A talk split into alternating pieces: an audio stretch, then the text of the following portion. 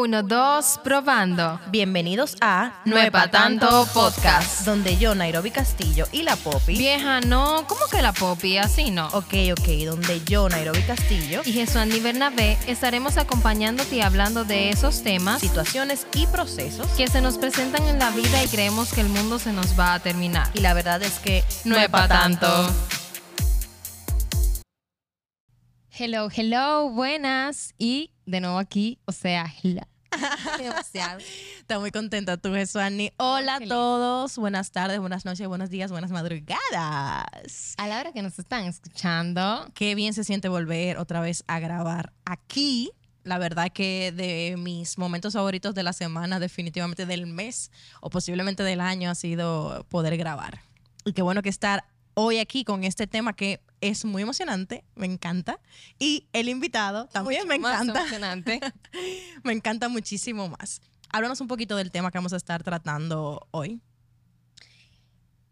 Es que son tantas cosas tan chulas. El tema que vamos a estar tratando eh, nos deja, eh, nos va a traer mucho de, de qué pensar y de las cosas que normalmente eh, vemos en el día a día y no como que nos pasa por la mente y ya súper rápido. Y para ir entrando en, en materia, las expectativas. El tema de hoy es las ¿Qué? expectativas. Las expectativas. ¿Qué, qué- Para ti, Nairobi, cuando yo te menciono las expectativas, ¿qué trae a tu mente así rápidamente? Mira, al final las expectativas son eh, una realidad creada en nuestra mente que puede ser condicionado por el entorno que vivimos, por nuestras familias, por nuestras parejas, por nosotros mismos, por nuestros amigos. Eh, y de una u otra manera es simplemente una idealización de, de algo que anhelo. Algo, algo que anhelo, pues yo lo, lo pongo en una expectativa, lo idealizo de una forma. Y creo que es algo muy natural del ser humano poder crear expectativas tanto para sí mismo como para los demás. El punto está entre, el punto de esto está, es que cuando la expectativa, al final la expectativa es un- una probabilidad. No es algo seguro, no es algo que eso es lo que va a pasar y no va a pasar otra cosa que no sea eso. Entonces, ¿qué pasa cuando mis expectativas yo las quiero lograr sí o sí? Y cuando y el juego de las expectativas es cuando se convierten en fracaso, cuando la probabilidad te da que lo que tú esperabas no se dio o no se dio como tú esperabas. Por ejemplo, eh, imagínate que tu cumpleaños, Jesús, ¿verdad? Y tú dices, wow, hoy es mi cumpleaños, seguro mi novio para esta fecha me va a traer un ramo de rosas que es la que más me gusta y me va a comprar ese bolso que yo tanto le he dicho y he mencionado que me gusta y tú te haces expectativa. Y al final él viene y te regala unos pendientes. Tú tienes dos opciones. O, o sea, si tú te llevas de, de esa expectativa, tú te vas a sentir desilusionada y va a arruinar un lindo momento de que tu novio te regaló unos lindos pendientes. Pero tu mente solamente estaba en la cartera y que si no en la cartera no. Entonces, eso mismo pasa con las expectativas. Tiene, es bueno tenerlas, es inevitable, de hecho, no tenerlas. Tenemos expectativas en todo en nuestra vida, pero es importante que sepamos que puede que pase o puede que no pase o puede que pase diferente a lo que pensamos, porque al final la expectativa está en tu mente. Tú te estás creando un escenario futurista que todavía no existe y tú no sabes si va a pasar así. Entonces siempre hay que tener cuidado, como muchas veces lo mencionamos, cuando llevamos todo al extremo, porque las expectativas no son malas y siempre nos han condicionado a que debemos de tener como que, ok, esto está aquí, desde chiquito lo vemos, pero hasta qué punto yo lo llevo. Entonces, con las expectativas, creo que cuando llevamos el extremo y cuando también, porque muchas veces es como que yo tengo una expectativa de ti, tú asumes esa expectativa, pero hasta qué punto Mira tú que- logras eso de tú cargas con esa maleta o esa mochila. tú sabes que yo creo que algo muy fuerte no es las, las expectativas que tú te haces de ti mismo, tú puedes jugar con ella. Pero cuando tú le pones expectativas a otro, cuando alguien pone expectativas sobre ti y tú las absorbes, imagínate que yo pongo una expectativa sobre ti de que tú te vas a graduar de la universidad, tu mamá, tú te vas a graduar en cuatro años. Y peor, X o Y de la vida, tú duras seis años en la universidad y no lo logras en el tiempo que tu mamá tenía la expectativa. Tú te sientes fracasada por la expectativa que otro tuvo de ti, que tú ni siquiera lo pensaste, simplemente porque otro lo pensó. Entonces también creo que esas expectativas de una u otra manera puede, si no son bien direccionadas, pueden frustrarnos. Porque obviamente si alguien te dice, oye, yo apuesto a ti, yo creo en ti, yo creo que tú vas a poder, yo te veo a ti, eh, Jesuani, en los mejores juzgados, defendiendo los mejores casos, es una expectativa que yo tengo sobre ti. y te puede impulsar. Ahora, cuando, cuando tú asumes eso como una realidad y tú dices, si no lo hago así, voy a defraudar a Nairobi, Fracaso. me siento fracasada. Y ni siquiera te la pusiste tú la expectativa, te la puso otro. Y ahí viene Pero nosotros comenzamos con el tema, estamos fluyendo ya aquí y tenemos que presentar al invitado. ¿Cómo la vamos a presentar? ¿Por Porque yo tengo, avanzando? yo creo que yo tengo más que decir del invitado que tú, pero No, claro, pero muchísimas cosas. Pero yo creo que tú, yo puedo comenzar y tú vas a terminar o viceversa. habla, no, habla tú del invitado sin presentarlo. Después yo digo mi, mi punto de vista de este invitado y después le ponemos nombre al invitado. Le da- lo presenté ya. exacto, sí. exacto, exacto. Bien, mira, el invitado es muy especial. Ya lo hemos mencionado aquí en el podcast, eh, de hecho, en el primer episodio. Y para mí, de verdad, me siento muy feliz, muy contenta de traerlo a la mesa, porque es una persona que de, desde hace mucho tiempo me inspira mucho y ha sido, ¿verdad?, una de las grandes personas que me ha puesto retos y ha confiado en mí cuando yo en muchas ocasiones no lo he hecho. Eh, de verdad, eh, muy feliz que haya dicho que sí, haya aceptado estar aquí en la mesa y muy contenta de que aún eh, siga en mi vida y que yo pueda llamarlo más que un amigo, que una llamada, un mensaje, yo sé que él va a estar ahí. Pero ya dale que... Wow. No puedo ir en una todavía. Bueno, mira, hablando de expectativas, yo te voy a contar la expectativa que yo tenía de este, de este invitado de hoy. Este invitado lo conozco desde el feto. no el mío, el de mi mamá. Eh, y mira, te voy, a, te voy a contar una anécdota. Hay, muchas, hay pocas cosas que yo recuerdo de mi niñez, pero esta es una de las que siempre recuerdo. Yo tenía cuatro años y mamá llega a la casa embarazada y me dice, Nairobi, ¿qué tú deseas? ¿Tener una hermana o un hermano? Y yo hice un momento de silencio, oye, te lo, te lo puedo, te lo describo como si lo estuviera viviendo ahora mismo. Hice un momento de silencio y pensé, si es una hermana sería chulo porque si era otra chica podemos jugar y no sé qué. Y después dije, no. Y dije, mami, yo quiero un hermano porque yo quiero que juegue conmigo, que me proteja, que me cuide. O sea, yo creé una expectativa en este ser antes de nacer y yo decidí que le dije a mi mamá que yo quería que fuera varón. Y pues resulta que salió varón y ese es mi querido, amado hermano Daniel Alcántara con nosotros. Bienvenido. El más duro. Gracias, gracias. Bueno, ¿Cómo te sientes, Daniel, de estar aquí en nuestro... me siento Podcast. apenada por ustedes. Oh, ¿y por qué? Por eso. Porque este capítulo va a durar los cinco minutos que ustedes hablaron, desde que me presentaron. Ah, no, ya. Ya. Ya, ¿para qué vamos a escuchar a Daniel? No, no, Daniel, tú tienes mucha compartir. sin saber. ¿Qué vas a saber ese de expectativa? Bastante. Bastante sabes. que sabes tú. que incluso mi esposa, cuando yo le comenté el fin de semana que yo venía para acá, ella me preguntó que qué chulo, que heavy, y me preguntó el tema. Y yo le digo de las expectativas. Dijo, bueno, llevaron a, una- a la persona menos indicada, porque tú eres una gente que no te hace expectativa para nada casi. Wow. ¿no? Pero puede ser entonces un- una ayuda de... De cómo lidiar. De cómo lidiar con esas expectativas que, como tú decías, Nairobi, nos atacan diariamente. Eso es parte del ser humano. Qué bueno. Daniel, ¿qué tú opinas? Eh, bueno, ya tú ma- más o menos hablaste, pero en general, ¿qué, qué mérito te tienen las expectativas, lo que tú has podido vivir de ellos? ¿Qué, qué pensamiento, qué definición o dónde tú encasillas las expectativas en tu vida? No, las expectativas, desde mi punto de vista, es básicamente lo que tú habías mencionado. O sea, son, por así decirlo, aspiraciones o ilusiones o pronósticos de algo que va a suceder, pero que tú no sabes si realmente va a suceder o no. Hay expectativas que tienen alta probabilidad, pero aún teniendo alta probabilidad, no te da una, una garantía de que vaya a suceder. Y lo que le va dando la probabilidad a las expectativas es el, el histórico que tú tengas o las experiencias que tú tengas. Entonces, cada cosa tú tienes una experiencia y te va aportando a que esas expectativas tengan una alta probabilidad, pero no siempre se da así. Por ejemplo, hay veces que en el trabajo, imagínate que todos los años, eh, el 15 de enero de cada año hagan un aumento, todos los años. Y tú tienes cinco años en la empresa y el 15 de enero todos hacen un aumento. Llegó el 15 de enero del año que viene y no hicieron un aumento, porque la empresa decidió que lo va a hacer en agosto. Y pasa febrero, pasa marzo, pasa abril. Entonces, si tú no tienes controlado esas expectativas, tú puede ser que tú caigas en una desilusión sin necesidad, porque tú estabas esperando algo que no se dio. Y, ah, pero era muy probable porque tenemos cinco años en eso, sí, pero las expectativas no, no quiere decir que va a pasar así las cosas. No es 100%. A mí me gusta eh, que, que Daniel habla de este tema porque Daniel es ingeniero.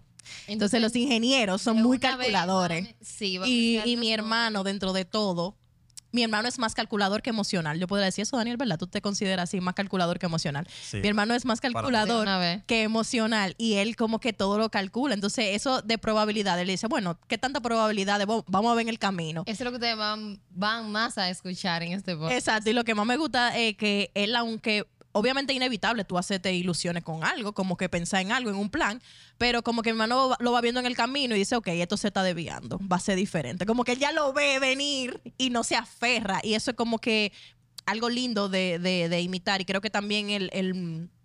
tu carrera, que, que requiere de mucha lógica, mucho cálculo y muchos cambios inesperados, y cómo resolver esos cambios inesperados, hace que tu personalidad sea responda de una manera específica o muy bien puesta a las expectativas. Sí, que creo que mi esposa decía eso por eso mismo, porque yo tengo sí realmente muchas expectativas, todo el mundo la tiene, o sea, ilusiones de cosas que van a pasar, pero yo siempre callo, eh, callo esas expectativas como con un plan B. O sea, por ejemplo, si yo tengo una expectativa de que, eh, qué sé yo, me voy de viaje en... Ah, bueno, vamos a poner un ejemplo vivo, no un ejemplo inventado. Por ejemplo, yo tenía unas expectativas cuando fuimos a sacar visa, que fuimos a Nairobi, yo, tú y yo fuimos Ah, a sacar sí. Yo, nosotros teníamos un mundo ideado del viaje que íbamos a hacer. Yo dije, bueno, vamos por Orlando, quiero ir a Universal por primera vez. Vamos ahí a, a Marvel. Y, y yo incluso, estaba averiguando hasta cómo alquilar el vehículo para ir de, de- de- de un estado a otro. Queríamos una- un juego de la NBA. Todo, de yo todo tenía Pero aún con esas ilusiones, yo tenía la expectativa de que si me niegan la visa, ¿qué voy a hacer? O sea, yo, te- yo a todo lo que yo ilusiono, yo le pongo el plan B. Yo no me voy de que, con el- de que solamente con la ilusión. E incluso, tú te- no sé si te diste cuenta que cuando a mí me negaron la visa, por X Y razón, yo estaba muy normal. O sea, yo no Sí. estaba de que llorando, ni medio frustrado, ni incómodo, porque yo dije, esto es una probabilidad. Yo tenía, y eso, yo tenía una alta probabilidad de que me la aprobaran. Exacto, y yo tenía menos probabilidad de que me la aprobaran. Y a mí me la aprobaron y a Daniel no se la aprobaron. Entonces, imagínate que si tú vas con las expectativas de que yo la tengo alta y hay otra, hay otra parte de la expectativa que no sé, qué- si- no sé si quieren entrar en eso ahora, que es depen- que tu felicidad dependa de eso. Que eso es- Claro, bueno, entra, entra donde tú quieras. Te, te o sea, si yo tengo esa expectativa y mi, y mi felicidad depende de eso, cuando yo me de- cuando no se da, porque vu- vu- vuelvo y repito, es algo que po- posiblemente se da o no. Cuando no se da, entonces yo viene una depresión, viene una desilusión, viene una angustia o viene que eso que, yo sabía que se iba a dar o no pueda dominar mi, estilo de, vida, mi ánimo, mi, estado de ánimo en ese momento. Y eso es lo que no se le puede dar el poder a las expectativas. Mira, tú diste una introducción a la pregunta que quería hacerte. Y es que, Daniel, desde tu punto de vista, ¿tú crees que ahora mismo, actualmente, eh, tu generación, mi generación, no es que Daniel sea tan viejo, señores, tampoco, ¿verdad? Porque tú no dices Pero- mi generación, porque yo soy vieja. Y la generación de Nairobi Gracias. también hay Gracias. ciertas diferencias, un poquito nada más. ¿Tú crees que nosotros aferramos las expectativas, o sea, la felicidad a las expectativas y por eso vivimos como en ese constante sub y baja? Sucede mucho. O sea, sucede mucho. No te voy a decir a nivel general ni darte un dato estadístico, porque realmente no, No. no lo tengo, pero sí sucede mucho en nosotros los jóvenes. Nosotros los jóvenes eh, postergamos nuestra felicidad a cumplir una, una expectativa. Wow. Por ejemplo, si yo eh, estoy en la universidad, realmente mi felicidad va a ser cuando yo me gradúe. Y, no en mi, y mi, mi- mi felicidad no se puede postergar a cumplir esa expectativa, sino al proceso, al día a día. Porque esa expectativa cuando viene a ver no llega, porque hoy estamos aquí y mañana no sabemos si estamos vivos. Entonces fácilmente tu felicidad tú la estás postergando hasta que, la hasta que la expectativa se dé. Entonces, como tú la postergas, no disfrutas el día a día. Entonces, y no, y no vives el día a día, no celebras el día a día, no te alegras del día a día y del proceso. Y no vas disfrutando el proceso hasta que se logra la expectativa que tú tienes. Y más aún que si no se da. Imagínate que tú posto- postergue tu felicidad cuatro años que tú te gradúes y tú no te llegaste a graduar por X o Y razón. O sea, tú estás postergando tu felicidad en años y cuando ven a ver no se da. Porque hay muchísimas razones de por qué Muchísimos una persona no se puede graduar. Y tú mencionabas algo, Nairobi, ahorita, de que las... A nosotros nos ponen expectativas. Sí, nuestro, por ejemplo, nuestros padres ponen Exacto. expectativas sobre nosotros, nuestros eso- amigos. Y eso es un problema. O sea, porque sea, no es un problema que ponga expectativas, sino un problema que uno acoja esa expectativa y la haga sin, Suya. suya sin uno querer. Porque noso- tú puedes estudiar, trabajar y hacer tu día a día de algo que tú no quieras hacer porque tiene una expectativa de ti. Exacto. O sea, tú puedes estar trabajando en un sitio que tú no quieres trabajar ahí, pero como tiene una, una, unas expectativas tuyas de que tú tienes que ser tal eh, empleado, tal en tal posición y tal tal cosa, y ahí tú lo tienes, aunque tú no quieras trabajar en eso, Tiene que estar tú estás metido ahí. Entonces es un problema porque tú estás haciendo algo que no te está haciendo feliz porque, y, y está haciendo sí feliz a otros para cumplir las expectativas de otros. Y ahí viene la expectativa de la parte negativa. ¿Qué expectativas, Daniel, te han puesto tu familia? Que mi familia también. tu familia, ¿qué expectativas han puesto en ti? Que tú de otra manera dijiste, está chulo que lo piensen de mí, pero no va a ser así. Sorry, mami. bueno, digo mami porque nuestra casa es materna. Sorry, mami o sorry, Nairobi. No sé si alguna vez yo he puesto expectativas sobre ti. Creo que no, pero no sé. Eh, que, tú que tú digas como que, mira, está chulo, pero no va a funcionar así. Yo pretendo que este camino es el mejor para mí o algo así. Mm, Bueno, eh, así que me llegue rápido a la mente, porque realmente estoy fuera de base con eso, pero eh, tal vez en el tiempo que yo debí graduarme. O sea, yo entré a la universidad en el 2013 y me gradué, debí graduarme en el 2017 y me gradué en el 2019. Eh, tal vez esas expectativas que tenían de que yo iba a cumplir los cuatro años y yo realmente tenía ese peso en la mochila, o sea, tenía ese peso en la espalda de querer graduarme en cuatro años, pero no, o sea, realmente no se pudo, pero traté de eso mismo, de no, que eso no tuviera el dominio de mi estado de ánimo. También en la edad que yo me iba a casar, o sea, yo me casé recientemente, o sea, mi mamá no, no pensaba que yo me iba a casar tan, Tan rápido, joven, Tan joven, eh, o sea, de expectativa era yo casarme a los 30, 30 y pico. Y yo me, me casé con 27, 27. menos 27, no, 26. 26 años y pico. Entonces, cosas así, o sea, cosas así, pero es lo que le digo, o sea, mi personalidad es muy difícil en ese tema de las expectativas, tanto de otro como la mía propia, yo no me llevo mucho de eso, o sea, como que eso no domina mi, mi vida, casi. No te vuelve loco. Tú eras, o sea, llega un punto que en la adolescencia uno es consciente de ciertas cosas. Tú fuiste consciente de un momento de que, ok, me están poniendo esta expectativa y yo no la voy a cargar. ¿Qué expectativa tú puedes decir como que, eh, no, esto no va conmigo y definitivamente yo no, no la voy a llevar? Sí, porque por ejemplo, el- ejemplo que tú pusiste de la universidad, eh, nuestra madre tenía una expectativa que tú te graduaras en cuatro años y terminaste graduándote en seis. En seis por ahí, más o menos. Pero, pero lo lograste, porque es es el ejemplo de las expectativas. A veces las expectativas sí se cumplen, lo que pasa es que no se cumplen como tú quieres o en el tiempo que tú quieres. Pero hay otras expectativas que tú decides como que es que no la voy a va coger. conmigo. Es que no la voy a coger. Mm, Bueno, tal vez no a nivel familiar, porque sí, casi todas las expectativas a nivel familiar eh, yo la cogí, porque realmente es el estilo de vida que decidí vivir, pero sí a nivel social. O sea, a nivel social, eh, a nivel educativo, cuando tú estás en, en el, en el bachillerato, cuando tú estás en la universidad, iniciando los primeros años, porque ya cuando tú estás terminando, tú lo que estás en estudiar. Y hay muchos también que van desde el primer año a estudiar, pero hay muchos que lo que van es a coger una clase y esperar que se termine para ir para la cafetería a corear. Y ahí tú te relacionas con demasiadas personas, con diferentes puntos de vista. Que cada punto de vista a cada persona se le respeta, o sea, es su decisión de vida.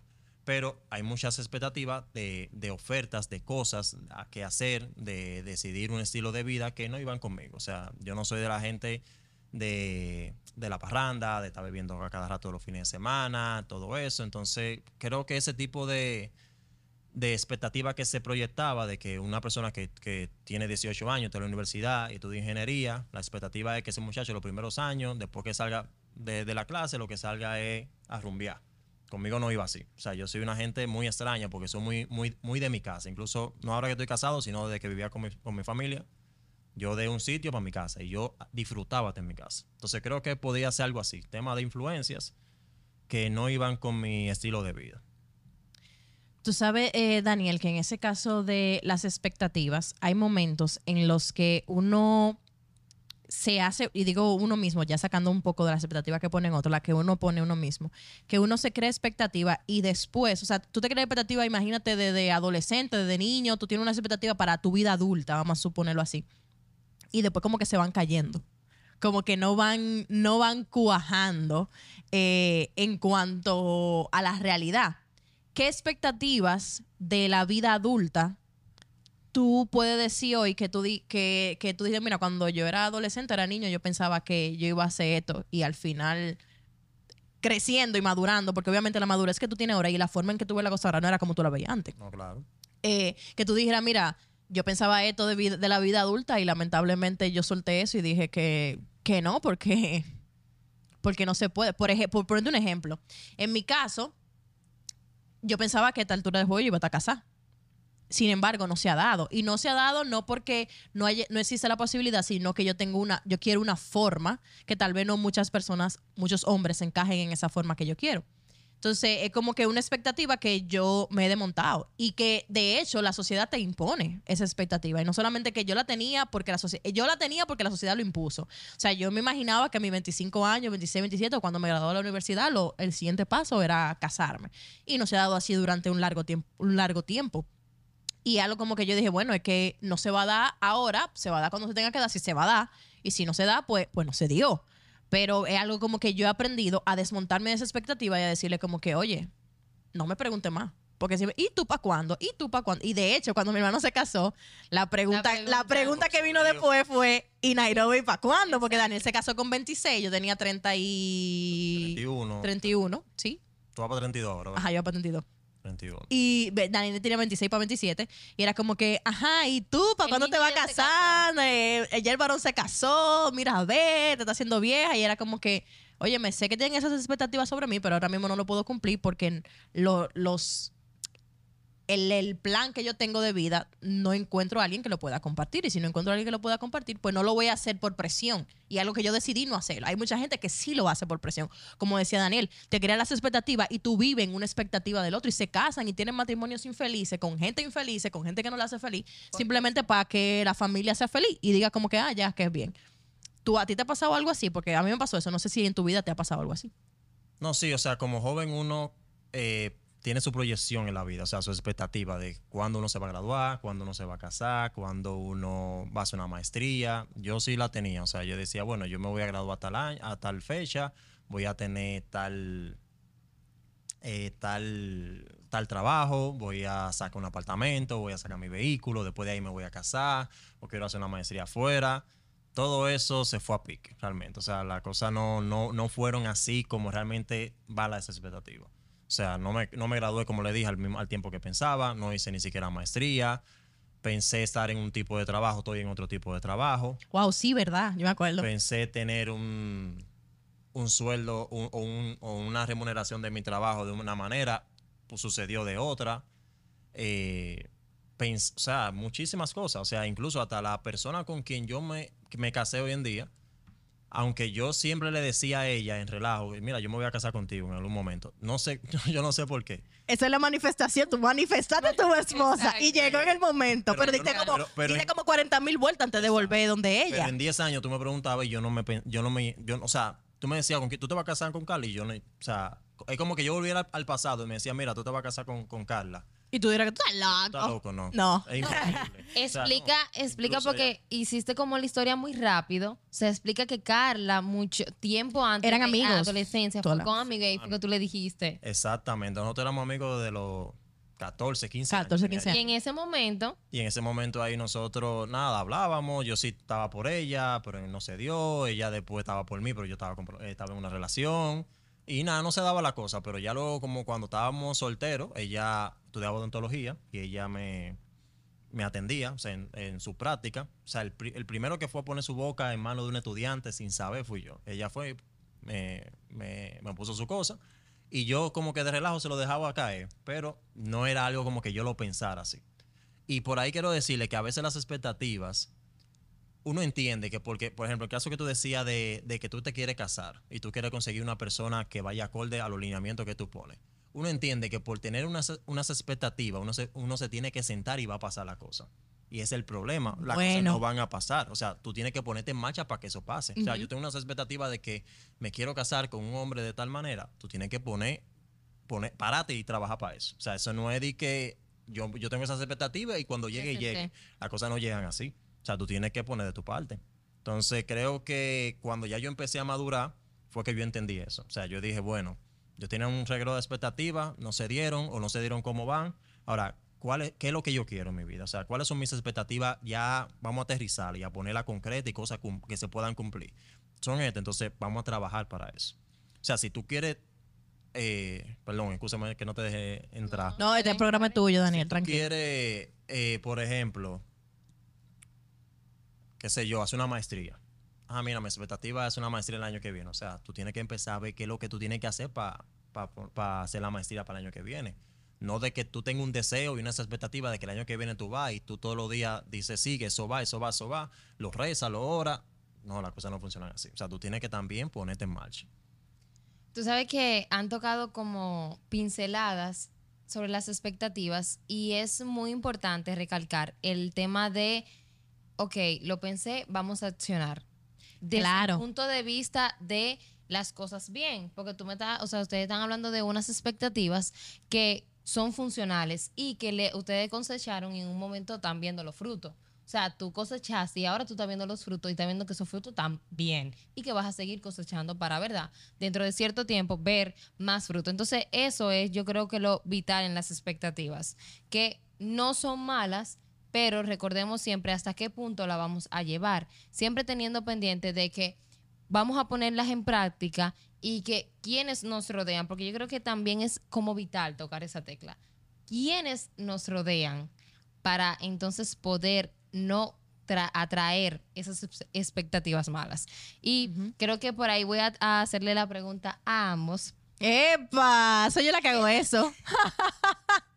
O sea, ¿qué personas ustedes han llegado como a decir desde el punto de las expectativas como que definitivamente no es que te voy a, a decir un adiós, pero es como que vamos a hacerte un, un likeito ahí, como que esto es un...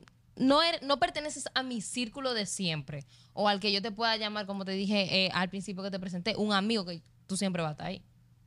Nairobi, Daniel, que, cualquiera de los dos que conoces.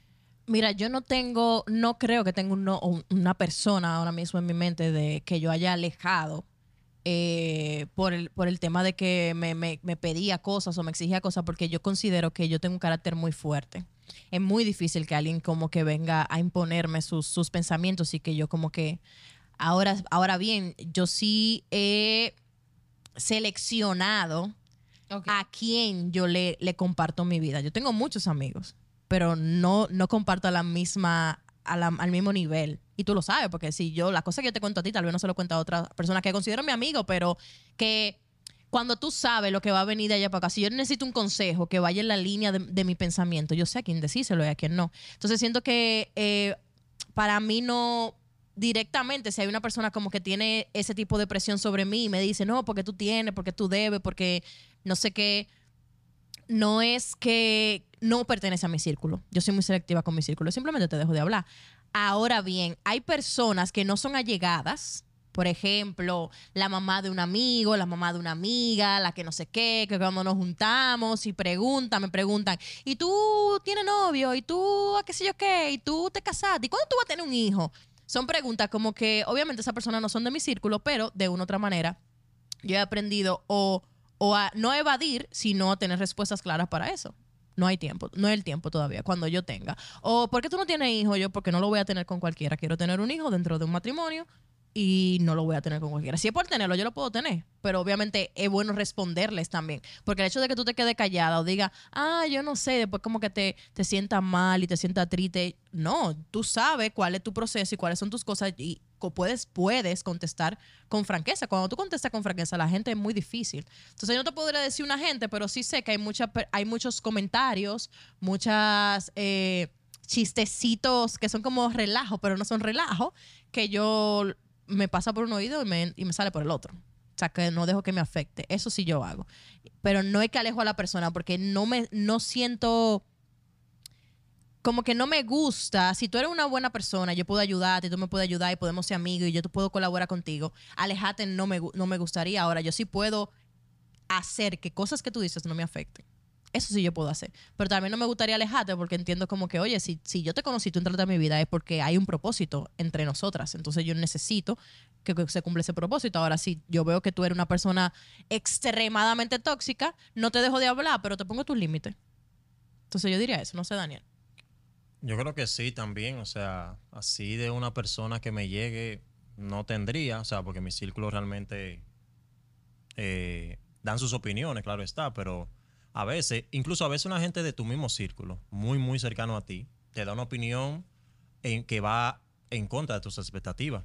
Y posiblemente esa opinión sea necesaria, porque a veces tú necesitas una opinión que te Cruda. aterrice de algo que tú es- quieres alcanzar que no, es- no te conviene o realmente te, da- te está de- desgastando. Porque a Está veces que- desenfocado. o está desenfocado en eso. Entonces, a veces esas opiniones, aunque vayan en contra, yo no la veo así. Pero sí, creo que también va a depender mucho en el proceso que tú estés. Porque si tú estás en un proceso de, de que tú quieres cumplir una meta y no se te ha dado, y tú estás atrás, atrás, atrás de eso y no se te ha dado, cualquier comentario, aunque no sea una gente de tu círculo, te va a afectar.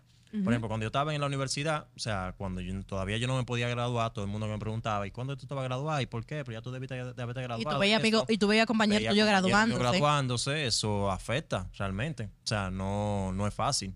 Entonces, creo que el proceso en el que uno está, si uno no tiene ya la herramienta que le hemos dicho eh, al principio, o sea, como eso bien dominado de las expectativas, que eso no domine tu felicidad, creo que te puede afectar cualquier comentario, aunque, aunque no sea una gente de, de tu círculo, porque me ha pasado.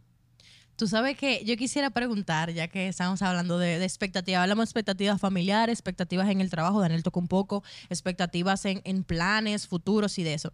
Yo quisiera que ustedes me comentaran un poco de qué ha pasado o qué pasa con esas expectativas que uno se, se forma en cuanto al amor, en cuanto a la vida de pareja, o que se forma en cuanto a tu pareja. Tú sabes que hay una etapa del enamoramiento que tú te haces una expectativa increíble y tú sueñas con una cosa fuera de lo normal. Pero cuando tú en realidad conoces a la persona que tiene defectos, por ejemplo, Daniel, Daniel pasó un proceso eh, de noviazgo y con la que ahora fue su esposa. Y obviamente eso es un proceso de descubrimiento, porque la Carla que él imaginaba, eh, dijo su nombre, no importa, la Carla que él imaginaba y se veía que, que desde su expectativa decía, wow, es que ella, ella, y tú ves todas las cosas positivas, que obviamente nadie an- anda mostrando sus cosas negativas, obvio, todo el mundo enseña su, su cosa positiva. Lo que tú ves de la gente, lo primero que tú absorbes es la cosa positiva, a menos que sea Mi un amor. desgraciado o una desgraciada. Y la primera cita que tenía Daniel con Carla. Sí, era- exacto, era cosa chulería, pero en el proceso Daniel fue descubriendo cosas de Carla que tal vez no eran, no eran tan, tan lindas y ella también fue descubriendo cosas de Daniel, porque Daniel es una estrella, pero tiene sus cositas también, yo lo amo y lo adoro, pero, Pero- no somos locos, no somos ciegos. No. Entonces, ¿qué pasa cuando tú te haces esas expectativas de una persona y la realidad es que no era tan así? No sé si te ha pasado a ti, Jesús, ni cómo tú lo has resuelto, y Daniel, cómo ustedes lo han resuelto. Cómo ustedes han dicho como que, Mielkina, no era lo que yo esperaba, pero podemos continuar o no era lo que yo esperaba y no voy a continuar porque tú puedes, tú puedes también terminar una relación te hiciste una expectativa de la persona, tú pensaste que te iba a casar con esa persona, que esa persona, y al final resultó que, mira, no, al final no. Entonces las expectativas caen. ¿Cómo a ustedes le ha ido en eso de, de hacerse expectativas eh, en cuanto al amor? Eh, Dale, Jesuani, tú tienes más experiencia que yo en Ay, eso. ay, ay, ay, ay, experiencia comparado a ti. Un montón de Pero- experiencia tienes. No, pero, No, eh, no, no. pero aclara, no es que yo he tenido muchas experiencias, Exacto. sino experiencias duraderas. Ah, Duraderas, uh. perdón. Spencer, mala mía. ¿Verdad que Carla va a escuchar el, el episodio? Sí, sí. Sí, sí, sí, no lo podemos calentar, Digo, que, no, que no, después no. se queda sin cena ese hombre. No, Carla, duraderas las experiencias. No, mira, eh, desde ese punto de vista, wow, está fuerte la pregunta. Eh, las expectativas que tú te haces, y mira que cuando tú hacías la pregunta, de una vez me llegó el rápido a la cabeza, como el, el tema de, de que tú no eres racional Ajá. cuando tú no eres racional. Entonces, esas expectativas realmente son tan chulas y tan bonitas y me ha, realmente uno va descartando y eso tú lo haces con las citas, con el tema de cuando tú hablas por las redes sociales, el tema de cuando ya va pasando un largo tiempo porque del que haces o del típico ya cenaste, ya tú pasas a un día a día de trabajo, de la universidad, que poco a poco va, ¿verdad? dándose ese tipo de conversaciones y ahí tú vas descartando. Y también cuando tú te enojas, porque llega un momento que, ¿verdad? Se ven a flor de piel esos momentos o, malos ratos.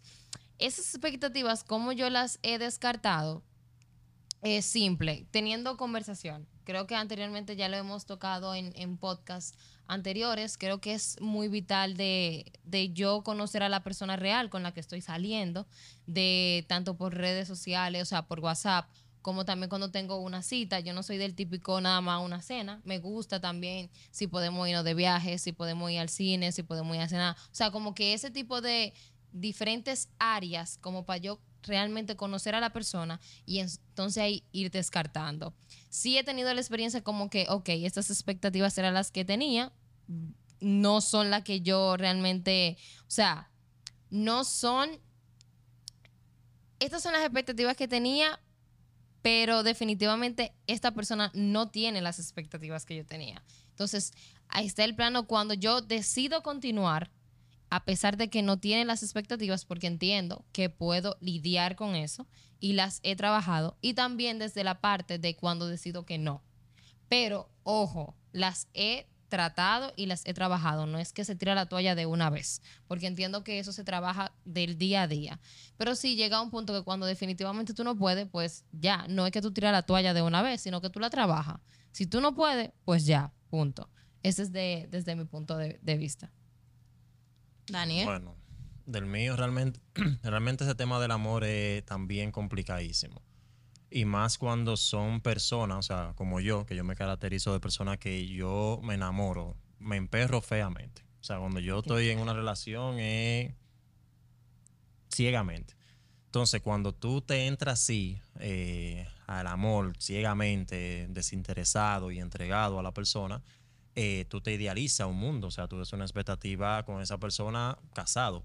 Yo todas las relaciones que he tenido así de noviazgo, yo con todas las relaciones me he visto en el matrimonio. O sea, en todas. Me he idealizado casándome. Eh, claro está, una con una más fuerte que otra. O sea, con esta, mi última relación, que mi, mi futura esposa ya es así, yo decía, esta es. Esta es, esta es. En todas, como que yo tenía esa posibilidad. Y es por eso mismo, porque, o sea, uno se idealiza un mundo. Y el tema está cuando no se da.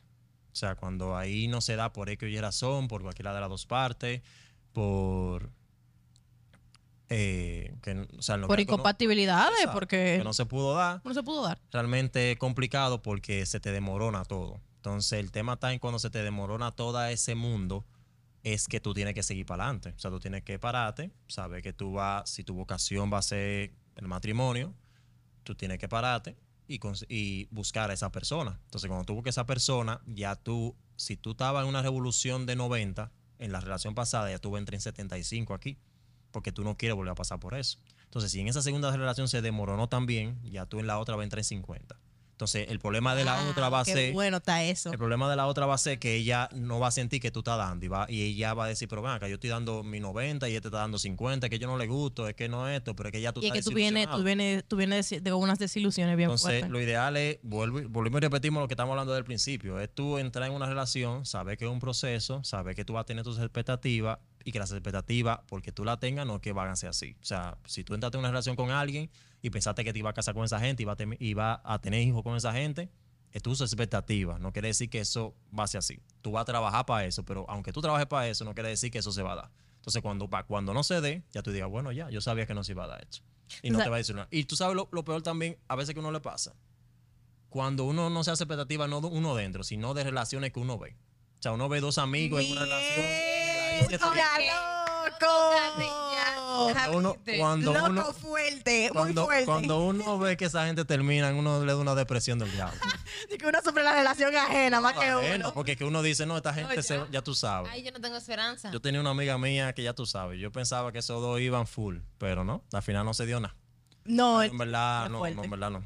No, y que también, por ejemplo, cuando tú estás eh, buscando, buscando pareja o, con desilusiones amorosas, si tú ves a otras personas de otra manera, siendo felices y teniendo su pareja estable, tú dices como que coño, Ahí es. qué difícil, qué, qué, qué- qué complicado esa, esa, yo quiero eso, pero no puedo tenerlo y no sé qué y no sé cuánto. Entonces, eh, tú sabes, Daniel, que con lo, con lo que tú decías de, de hacerse ese tipo de, de expectativas, yo escuchaba, eh, veía un- una persona que sigo que es de Estados Unidos y es psicoterapeuta.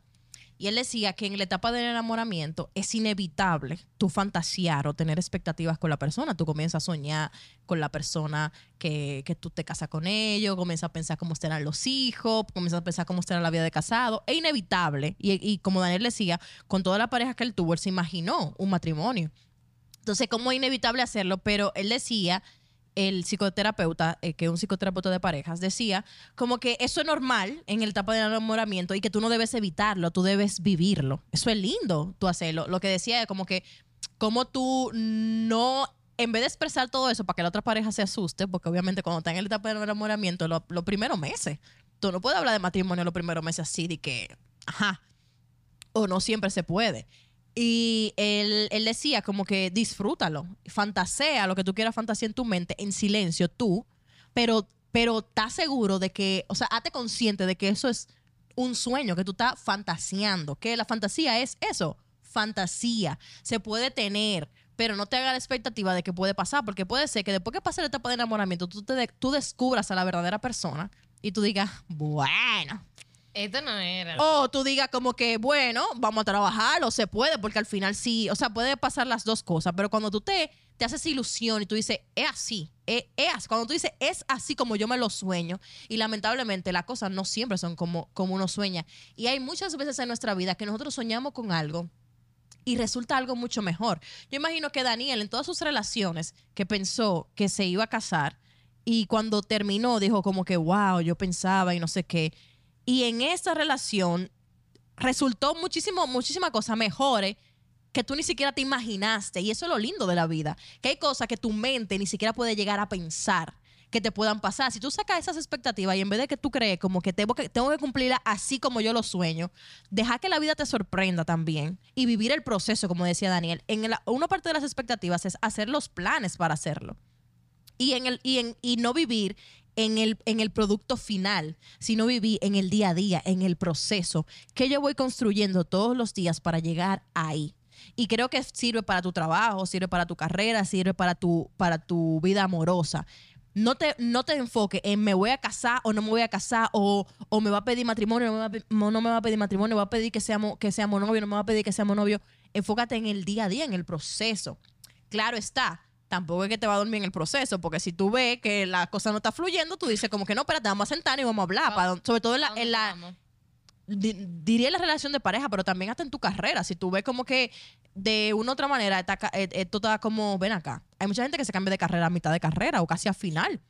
O no la termina. O ni siquiera la termina y dice, no, espérate, yo no quiero hacer esto. Y se dedican a otra cosa totalmente diferente. Y la gente lo tacha de loco, después que tú te esforzaste tanto, después que tú hiciste tanto, pero es que eso no es lo que la persona quiere. Entonces, al final del, del tiempo, era como Daniel decía, yo me senté y dije, ok, las cosas no, no pasaron como yo quería, pero ¿qué es lo que verdaderamente yo quiero? Que se puede dar en otro escenario.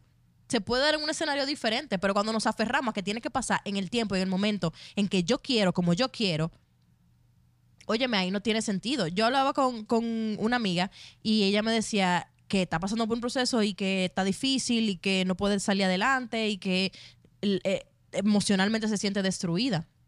Y yo le decía como que al final, ¿qué es lo que tú amas? ¿Qué es lo que tú deseas? Si eso es lo que tú deseas, dale para allá. ¿Te va a tropezar 40 mil veces? Probablemente. Pero en el peor de los escenarios, sigue viviendo de lo que tú amas, de lo que tú, de lo que tú anhelas. Entonces, es como que tengo esas, expectati- esas, expectativas en este tiempo, con esta forma, no se dieron. Pero si lo, por ejemplo, Daniel, vamos a poner un ejemplo de Daniel, claro. Él quería casarse, se había casado con todas, con todas las relaciones que ha tenido. No es que ha tenido muchas, pero con las relaciones formales que ha tenido, él se veía casado. Y no se dieron. Pero el- su producto final es verse casado. Y ahí no en, en ese producto final no él trae el con quién. O sea, no tiene, obligado tiene que ser con, la, con, con esa relación. Si no es con esa relación, yo no me voy a casar con nadie. Hay gente que hace eso. Sí. Si no es con esa mujer o si no es con ese hombre, yo no me caso con nadie. Y forzan la jugada. ¿Qué es lo que tú quieres? Y forzan, la, y forzan la jugada. Y tú lo ves metido infeliz en su relación y tú le dices, pero ¿por qué tú aguantas eso? No, porque yo siempre lo soñé y yo lo busqué y si tú lo declaras, tú tienes que cumplirlo porque eso se va a cumplir. A veces metemos mano donde no debemos meter mano. O sea, forzamos una cosa que no debe ser forzada. Y soy testigo que la relación de Daniel con su esposa es una relación que, que no fue forzada para nada. sea, se dio, surgió y fue una locura en el sentido, no, no en el sentido de, de, de la formalidad, porque sí fue muy formal, pero fue una locura en el sentido de que nadie se lo imaginaba y nadie se lo esperaba y era como que y esto está funcionando y nadie se esperó que esa pareja iba a fluir. Y, y nos pasa con muchos amigos. Tengo un amigo que se casó reciente que nadie pensó que esa pareja como que iba a fluir y de repente fluyó. Y es como que, es que ¿cuál- ¿dónde están las expectativas? Tal vez uno tenía la expectativa, eh, tal vez yo o mi mamá, por ponerlo, en la vida de Daniel teníamos la expectativa como que, ah, Daniel, ah, mira, esta es la novia, esta, con esta que se va a casar porque ya tiene mucho tiempo. Y al final no fue. Y con su esposa actual fue como que todo yo, yo me pongo a pensar y el tiempo ha pasado mucho. ¿Cuánto Sí. ustedes ¿cuánto ustedes dudaron de novio? Cinco años pasé. Cinco años de novio pasé y de casado tienen van a cumplir un año ahora en enero. En enero. Y, y yo me pongo como a, a imaginar como la película y como que todo se dio tan rápido, pero tan fluido a la vez. Y, y toda la, la convivencia entre las familias, el respeto, como que todo fluyó y era como que debió ser así, debió ser con ella. No. No era con, con- no con la expectativa que ta- tal vez tenía Daniel, o con la expectativa que tal vez tenía yo, o con la expectativa que también tenía mi mamá. Es como la vida debió de ser. No, y que eso que tú dices le da fuerza a una frase que dice que las mejores cosas en la vida son inesperadas porque no están atadas a unas expectativas. O sea, por eso es que, o sea, hay cosas que tú no te la esperas y son lo mejor que te puede pasar en la vida, lo que tú no estás planificando, porque lo que tú planificas posiblemente no sea lo que, lo que Dios tiene para ti. Eh, exactamente. Justo qué lindo, qué lindo, qué lindo. Mira, eh, le tengo una pregunta porque ya hablamos mucho del tema, pero hay que dar ciertas soluciones. Señores, ¿cómo ustedes creen que se puede lidiar con las expectativas en general? Hablamos del trabajo, hablamos en lo social, hablamos de cuando somos estudiantes, hablamos de lo amoroso. Entonces, desde su punto de vista, claro está, ¿cómo ustedes creen que se puede batallar con eso actualmente? Le estoy hablando de una sociedad que ahora mismo, hasta porque yo haga una historia, ya yo soy la peor persona y tú me escribes, Daniel, y me escribe Nairobi, me escribe todo el mundo y crea una expectativa de mí, después me atacan y yo me siento súper mal y down. Hermana, hermana. Dale, Daniel. No, es que realmente eso que tú preguntas es muy amplio. Pero así como para hablar cosas directas, lo que yo le había comentado, o sea, eh, a cada expectativa que, se te, que tú te plantees o que te plantees o que te planteen a ti, tú decidas emprenderla, Asumirla. asumirla. porque si tú decides asumirla, tú le vas a dar para allá. Eh, tener un plan B a eso. O sea, como que a todo lo que tú te idealices en tu mente, que tú vas a lograr y alcanzar, tener un plan B para cuando eso no pase. O sea, ¿qué yo voy a hacer si no pasa? Si tú, si tú andas mentalizado así, cualquier cosa que te llegue, tú vas a estar preparado. Porque las expectativas son buenas. Porque te preparan para cuando llegue el momento no te agarres de prevenido. O sea, si te llegó el momento de, de tal cosa que tú te... Que De tú un tienes- ascenso, de- por ejemplo. Un ascenso, ya tú estás ready porque tú viniste preparado a ¿Tú, eso. tú trabajaste para, Para ese ascenso o estás preparado para eso? Pero tú tienes que tener un plan B por si ese ascenso que tú estabas buscando no llegó. O sea, si no llegó, ¿qué yo voy a hacer? O sea, ok, si no llegó, entonces yo voy a dedicarme a esto y voy a hacer tal cosa y voy, voy a preparar para otra cosa. Entonces ya, independientemente de lo que pase, tú estás cu- cubierto. Porque si pasó, ya va a poder resolver. Y si no pasó, no te va a desilusionar y no va a entrar en una depresión por eso. Eso podría ser algo. Tú sabes que también puede ser que hay muchas la, la mayoría de expectativas, y digo la mayoría, porque hay personas que ponen expectativas en ti por las, por las cualidades que tú tienes. Eh, por ejemplo, yo me imagino que tú nunca pensaste ser coordinador nacional de la asociación a la que pertenecemos y, y la gente decía, tú, tú eres, tú, tú que sí que, y, y muchas cosas de, de las que yo hago en, en la iglesia, por ejemplo, ser catequista, yo no me la imaginé, me la puso otra gente. Y yo dije como que asumí. Y al final sí descubrí. Entonces, en lo que yo he aprendido durante el tiempo que tengo en la vida en esta sociedad hermosa, es que mucha gente va a poner expectativas sobre ti, pero cuando esa gente la pone y te la dice, y te la dice de buena intención, porque vamos a ser sinceros, no todo el mundo, la mayoría de las expectativas que te llegan no son con gente con mala intención, sino que ven el potencial en ti. Pero tú tienes que enlazar esa expectativa que tiene la otra persona con lo que tú realmente quieres. Por ejemplo, imagínate en el trabajo, eh, que me digan, Nairobi, yo quiero que tú seas gerente. Ge- Yo quiero que tú asumas la gerencia de este trabajo. Pero en mi expectativa no están asumir la gerencia porque uno, yo, yo tengo que compensar mi tiempo, mi tiempo de libertad. Tal vez esa gerencia es muy demandante. La gente dice, tú tienes las actitudes, tú tienes el don de liderazgo, tú tienes muchísimas cosas. Sí, yo tengo muchísimas cosas, pero esa expectativa que tú estás poniendo sobre mí no se alinea con mi plan. Y si no se alinea con mi plan, lo siento, yo no la quiero no la, no la voy a aceptar. Y mucha gente dice como que, bueno, es que el beso en mí, si el beso en mí lo puedo dar. Se meten ahí y después están infelices porque no tienen tiempo con sus hijos, con sus esposos o tiempo para sí mismos si, si no tienen ninguna pareja o ninguna, o ninguna condición específica. Y, por ejemplo, hay personas también que reflejan su, su éxito y su emoción en ti. Me pasó, por ejemplo, con mi mejor amigo, saludo para Keuri, te amo. Eh, él en un momento comenzó a emprender.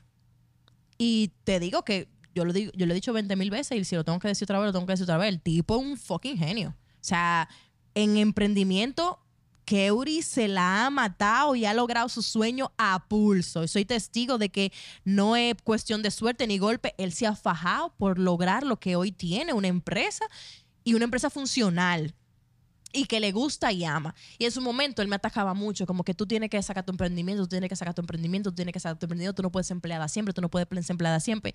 Y como que yo me monté en esa, en esa onda, obvio, lo decía con las mejores intenciones, porque obviamente él me decía, tú tienes las cualidades para hacerlo. Y en un momento dado, yo me puse a analizar, yo lo intenté varias veces y no se me dio. No se me dio por X o por Y razones, no se me dio. Y yo me pensé, yo, pero en verdad eso es lo que yo quiero. Yo quiero emprender, en verdad. Porque Emprender tiene sus sacrificios. Exacto, tenemos, tenemos socialmente este concepto de que, de que emprender te hace libre. Sin embargo, y yo estoy más que segura que si yo siento a Keuri aquí hoy, No. él dice, no, no, no era como yo pensaba o no era como la gente piensa, como que emprender, empren- tener un emprendimiento y dedicarle más tiempo que ocho horas de trabajo. Yo salí de mi trabajo y me desconecté de mi trabajo. Él no puede con Y hasta mañana, y hasta mañana a las ocho o nueve, después que tome el café, no me conecto más. Él no puede conectar. Sin embargo, cuando tú tienes algo que es tuyo, tú estás pensando en eso 24/7 y Daniel te puede ser testigo porque Daniel está con su jefe, que es el, que es el, el representante. Piensa en el trabajo 24/7. Claro. Hasta en la playa. Daniel termina el viernes y se puede ir para San Francisco a hacer algo y se lo disfruta, y se lo vacila y no está pensando, el lunes yo resuelvo. El lunes yo resuelvo eso. Y entonces yo decía como que entiendo su, su emoción porque él ve esas cualidades en mí y probablemente sí yo sea capaz de eso, pero no se alinea con lo que yo quiero. Entonces, con todo el amor del mundo, gracias por poner esas expectativas en mí, gracias Pero- por ver esas condiciones en mí, pero no se alinea con lo que yo quiero. Entonces, es importante que todo el mundo sepa, esté seguro de qué es lo que quiere, qué es lo que quiere en la vida. Y si lo que tú quieres en la vida no se alinea con las expectativas que el otro te pone, es más fácil tú decir como que gracias, pero no. Gracias, pero no. Y, y resulta en todos los ámbitos de tu vida. En todos los ámbitos. Cuando tú sabes lo que quieres, tú eres, tú eres más receptivo. Por ejemplo, imagínate que Daniel o tú eh, en, el amor, por poner un ejemplo, ya, ya puse el ejemplo de lo laboral, pero imagínate en el amor, que llegue una persona que no quiere un compromiso. Tú sabes lo que tú quieres, Daniel sabe lo que quiere. Si yo una persona que no, yo solamente quiero una fur, un, un, un mangue, por así decirlo, más vulgar, más dominicano, más aterrizado. Un mangue nada más. Tú dices, bueno, no, gracias. Tú eres muy lindo, tienes muchas cualidades, tú eres muy linda, me gusta, pero no es lo que yo busco. Y si me meto en esto, no, al final me voy a sentir involucrada contigo emocionalmente porque yo no suelo hacer ese tipo de cosas, lo que va a hacer que va a crear sentimiento en mí sobre ti que no van a funcionar porque ya tú dijiste que tú lo que quieres es solamente un mangue. Entonces, gracias, pero no. Gracias, pero no. Ah, pero que tú eres muy aburrido. La, esta es la modernidad. Yo entiendo que esta es la modernidad. Yo entiendo que esta es la forma de pensar. Yo entiendo que, que hay que experimentar. Yo entiendo que somos jóvenes, pero yo, siendo clara de lo que soy, de lo que quiero, lamentablemente paso. Y siento que si la mayoría de las personas pensaran en qué es lo que quieren, más que en demostrar o ser parte, tal vez descubriría que muchas cosas de las que hacen la están haciendo por otro y no por ellos mismos. Wow. Mira, tú. Mientras tú lo estabas diciendo. Ah, yo soy hermana de Daniel. Yo así primero, pero, pero tenemos yo los genes. estaba conectando tantas cosas realmente de un de tantos podcasts que yo estoy consumiendo diario y lo he publicado en mis historias en Instagram eh, todos los días tres y cuatro podcasts y mira todos llegan a lo mismo usted tiene que saber que qué es lo que usted quiere en la vida qué es usted Ahora mismo tenemos un mundo que nos brinda de todo. Y lo que nos brinda es material. Hoy precisamente yo escuchaba a, a Frank, que se me olvidó el apellido, pero él es el dueño de, de grupo Punta Cana. Y él decía al final algo que me marcó mucho. Él decía, mira, a mí al final de cuentas, si tú me preguntas con qué yo comencé, yo comencé sin nada. Yo me fui a Alemania a buscar unos inversionistas sin nada. Yo le prometí a unos inversionistas millones de dólares para que vinieran aquí a Punta Cana sin un peso. Y si yo me hubiese llevado por el momento, ahora mismo yo no estuviera sentado aquí, te hubiera hablado de cómo yo pasé mi vida. Si yo al principio de cuando hicieron la primera inversión me hubiese quedado con los 5 millones de dólares llenándome los ojos, yo no estuviera aquí, ni tuviera tampoco Punta Cana como está. Entonces, él decía, yo estoy claro desde un principio lo que yo quería hacer. Si yo me hubiese llevado de los comentarios, no estuviera aquí. Entonces, señores, ustedes tienen que estar muy claros de lo que ustedes quieren en la vida. ¿A qué al final de cuentas ustedes quieren llegar? Porque si ustedes se dejan llevar de lo que les está brindando el mundo, ustedes nunca en la vida van a llegar a tener un propósito propio. Y si usted no tiene un propósito propio en la vida, definitivamente no hay un norte. Y si usted no tiene un norte, usted va a estar cambiando de idea constantemente. Un día usted va a querer tener una pareja fija, un día usted va a querer tener un mangue, un día usted va a querer ser emprendedor, un día usted va a querer ser un El empleado. mangue es una relación abierta. Una relación que abierta. nos escuchan internacionalmente. Sorry. Bueno. Me fui muy a... Te fuiste a muy dominicano. muy dominicano. Un día usted va a querer ser estudiante como un día usted no va a querer serlo ni va a querer ser un profesional. Entonces, todo eso parte de que usted se siente y se organice, de que esté muy claro de que el mundo le va a brindar un millón de cosas, pero si usted está claro en lo que quiere, usted va a saber qué rechazar y qué aceptar. Y con esta yo creo que ya. Bueno, nosotros, Daniel, tenemos un juego que tú lo has escuchado porque sé que tú escuchas el podcast, Sí, yo lo he escuchado. que es un juego de preguntas de Somos. Un juego picante. Eh, si no es picante, normal, manito. Eh, pero antes de pasar al juego, yo quisiera que tú dejaras al- a los que nos escuchan con un consejo o una recomendación de tu parte, de tu- desde tu experiencia con este tema. Nada, lo que nos están escuchando, le pudiera decir. Bueno, pudiera terminar con, con algo que quería decir, que se me, que se me pasó ahorita. Que también eh, a nivel de expectativas, nosotros tenemos que estar preparados en nuestra vida, porque a veces nosotros eh, pensamos que por el simple hecho de nosotros ser buenos, tenemos unas expectativas de que no nos pueden suceder cosas. Y eso no es así. O sea, no por el simple hecho de tú ser bueno, las cosas no te van a suceder. Nosotros como seres humanos vivimos en situaciones y cada ser humano tiene una situación X, económica, social, familiar, de salud, pero no que, o sea, no es porque el simple hecho de tú ser bueno, ya a ti toda la cosa te va a salir bien. O sea, vamos a vivir tropezando y vamos a vivir teniendo situaciones. Lo único que eso, no atar o no venderle nuestra felicidad y nuestra estabilidad a la expectativa de, lo, de algo que no tenemos el control y que no vamos a saber si va a suceder o no. Que nuestra felicidad dependa de nuestro día a día, de nuestras acciones, tengamos nuestras expectativas para el futuro, pero que vivamos el presente, el día a día. Porque realmente hoy estamos aquí, mañana no sabemos. eh, el- o sea, lo único que tenemos claro es que nosotros vamos a morir, pero tenemos la incertidumbre de cuándo va a ser, o sea, no sabemos cuándo. Entonces, si nosotros nos ponemos a estar planificando tanto futuro y tanto futuro y tanto futuro con expectativa, se nos va a ir la vida en eso. Entonces, tratemos de eso. Y mucha gente que ha, ha acumulado riqueza durante el tiempo y al final ni la disfrutan porque le llega la muerte primero. Y mira, Daniel, justo el juego, justo con el tema, me encantó, me encantó. El juego te puso esta pregunta para, para hacer la dinámica. Dice, ¿qué cambiaría si se cumple lo que más deseas? ¿Qué cambiaría de tu, de tu vida actual si se cumpliera lo que más tú deseas? No me digas que un sobrino. Me pongo mala. Ah, ok. O sea, si yo tuviera una... ¿Qué cambiaría en tu vida actual si se cumpliera lo que tú más deseas? Cualquier deseo que tú tengas ahora mismo, que sea lo que ahora mismo tú más deseas. ¿Qué cambiaría de tu actual de tu vida actual? Bueno, cambiaría dormir poco, eh, gastar mucho dinero en pamper, eh, Señor, escucha mis oraciones. Cuñada, ya sabes. Eso cambiaría realmente un, un, un, un reto porque yo quisiera ya tener mis hijos. O sea, tener un... Dios, y- y él quiere entrar en la ola. y Yo voy a quiero- llorar, yo voy a llorar. Quiero que sea niña, o sea, estoy loco que sea Ay, una niña. Dios. Yo, yo le tengo hasta el nombre ya. ¿Cómo se va a llamar? ¿Tú puedes decir en el no, podcast? ¿Lo puedes revelar? No, no, el- lo me- que me- te, cal- te mata Te Carla. pica. No, no puedo- yo digo ese nombre Le voy a preguntar a Carla después. Lo, Lo me lo dice afuera del podcast. Wow, yo me emociono. Yo quiero ser tía ya. Ay, esa niña va a ser muy mal criada por mí. Nada, Daniel, muchas gracias por estar aquí. Gracias por tu tiempo, por tus consejos, por el apoyo también, porque soy consciente que tanto tú como Carla.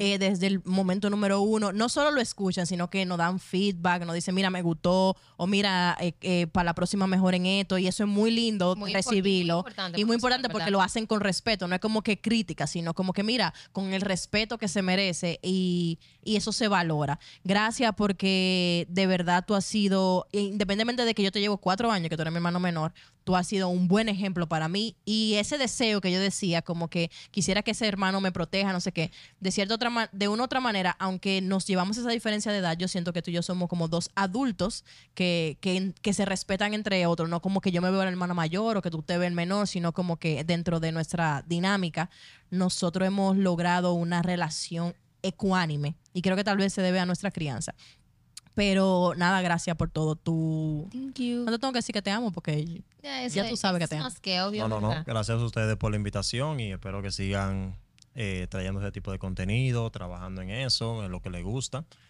eh, y dándolo con pasión. O sea, si ustedes al final eso es lo que lo apasionan, dedíquense a eso y denle duro como lo han ido haciendo. Y estamos aquí para cualquier otro tema que necesiten. Exacto. Gracias. Entonces, señores, nos vemos en el próximo capítulo y bye bye.